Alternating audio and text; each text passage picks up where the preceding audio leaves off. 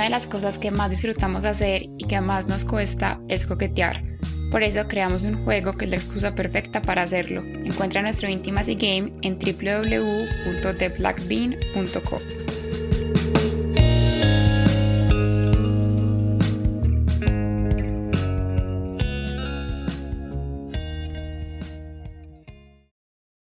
Y de la nada, huevón, nos estamos dando besos, marica, y todo se fue dando muy rápido, como que gonorrea, gonorrea, gonorrea. Yo en 120 segundos, yo ya no tenía camisa, y yo dije, puta, pero ¿qué está pasando, huevón?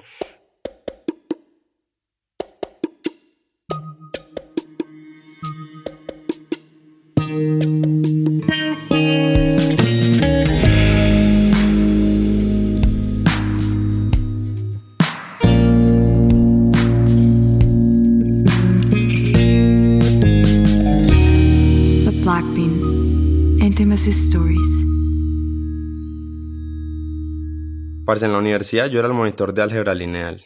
Y pues por las clases yo conocía muchas peladas. Y entre esas había una que me encantaba. Uf, Melisa. Era caripulida, flaquita. Es que no necesito dar más detalles, simplemente era divina. Bueno, listo. Fui su monitor de álgebra un semestre, pasó la materia. Listo, todo bien, no pasó nada. Entonces cambiamos de semestre y ¡pum! Me tocó una clase con ella. Era un relleno, una lectiva, algo así. Y bueno, tan yo la veía en clase y ella me saludaba, pero ella siempre era re seria.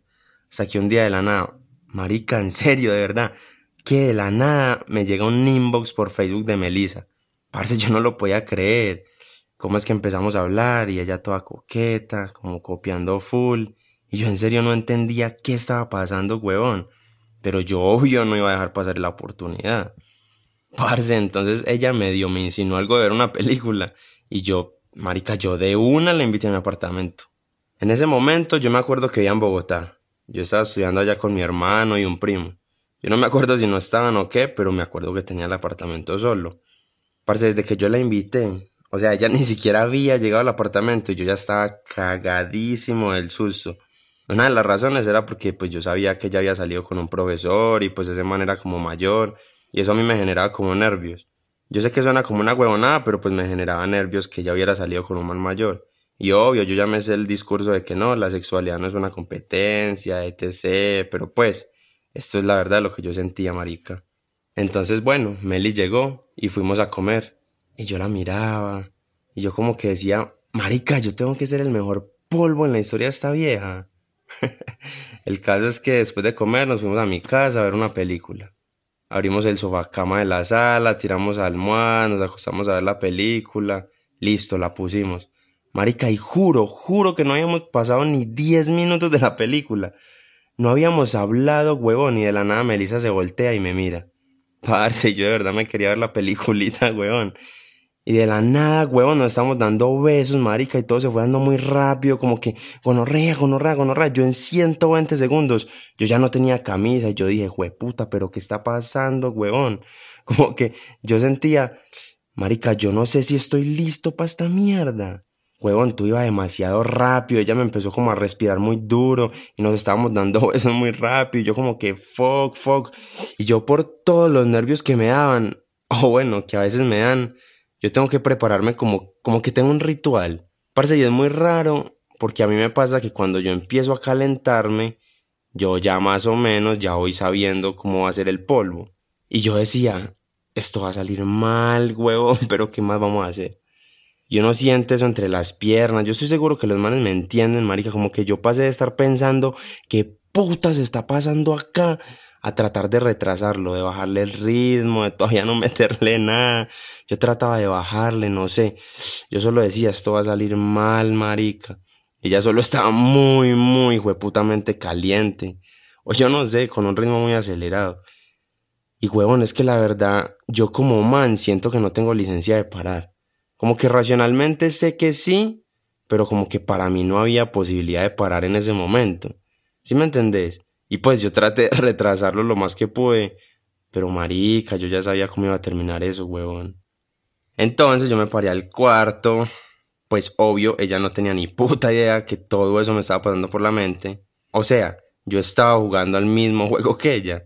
El caso es que fuimos al cuarto a coger un condón Y en ese camino yo solamente decía, wey puta, ¿yo por qué estoy haciendo esto?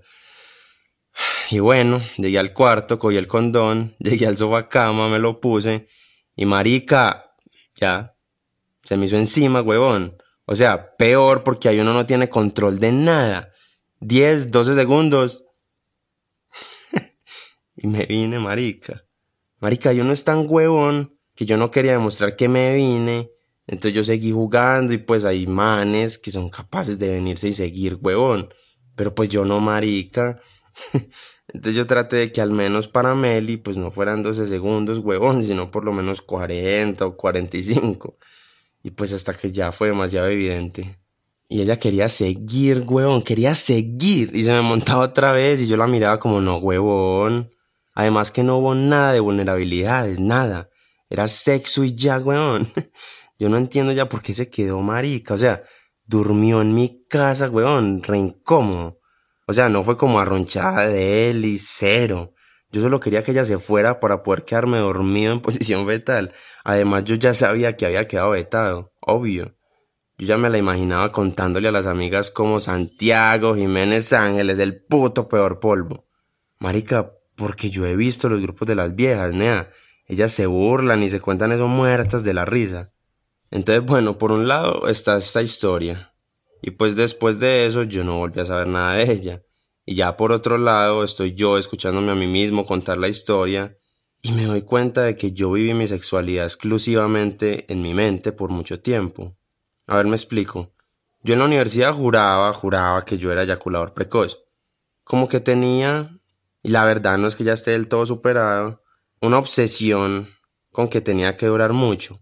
Me acuerdo que cuando yo era chiquito, un tío me decía, no importa lo grande ni lo grueso, sino el tiempo que dure tieso.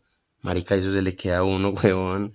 Súmele a eso conversaciones en el colegio, súmele que yo ponía atención a cuánto duraban los videos porno que veíamos. Marica, incluso yo, 3 AM, buscando en Google cómo durar más. y estoy seguro que muchos manes lo buscan, porque encontré un montón de blogs con tips, que el olor de la naftalina, que contar al revés, de cantar canciones mientras tiras, unas mil cosas, weón. Y lo que más me choca de esos tips es que todo es como desconectarse del momento, como no estar con el cuerpo, sino con la mente. Entonces ahí uno entra en un juego mental en el que lo único que le importa es darle placer al otro. Pero es que ni siquiera de verdad que el otro sienta placer físicamente, sino que diga en su mente como, Nea, esta persona está comprometida con mi placer, como un juego en el que importa más el ego y lo que el otro diga, más que lo que uno de verdad sienta. Y cuando escucho las historias de manes de ayuno de masturbación o cosas así, pienso como que viejo, yo no creo que ese necesariamente sea el camino. Como que tal vez el camino es reaprender a vivir la sexualidad, no desde la mente, sino desde el cuerpo. No sé si es claro lo que quiero decir, porque es que apenas lo estoy desarrollando, pero con mi novia lo hemos estado hablando y es como que hicimos un trato de enfocarnos cada uno en su placer. Igual como hombre a mí me cuesta, como que cuando lo digo me siento muy egoísta, pero es de verdad que salirnos de ese juego mental de qué está pensando el otro, cuánto tengo que durar, no sé, ya se vino. Es, es muy liberador y no es fácil, pero cuando nos enfocamos en sentir el cuerpo o en identificar qué estamos sintiendo, dónde lo estamos sintiendo, cómo cambia la respiración, cómo se siente el contacto entre las pieles y cómo cambia la temperatura. Es ahí cuando realmente más lo disfrutamos. ¿Qué pensaste la primera vez que me viste? ¿Te cuesta mostrarte vulnerable ante mí?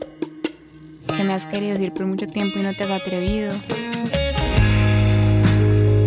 Intimacy Game es nuestro nuevo juego de mesa, una excusa para crear espacios de intimidad lo pueden encontrar en nuestro Instagram arroba bytheblackbean o en nuestra página web www.blackbean.net.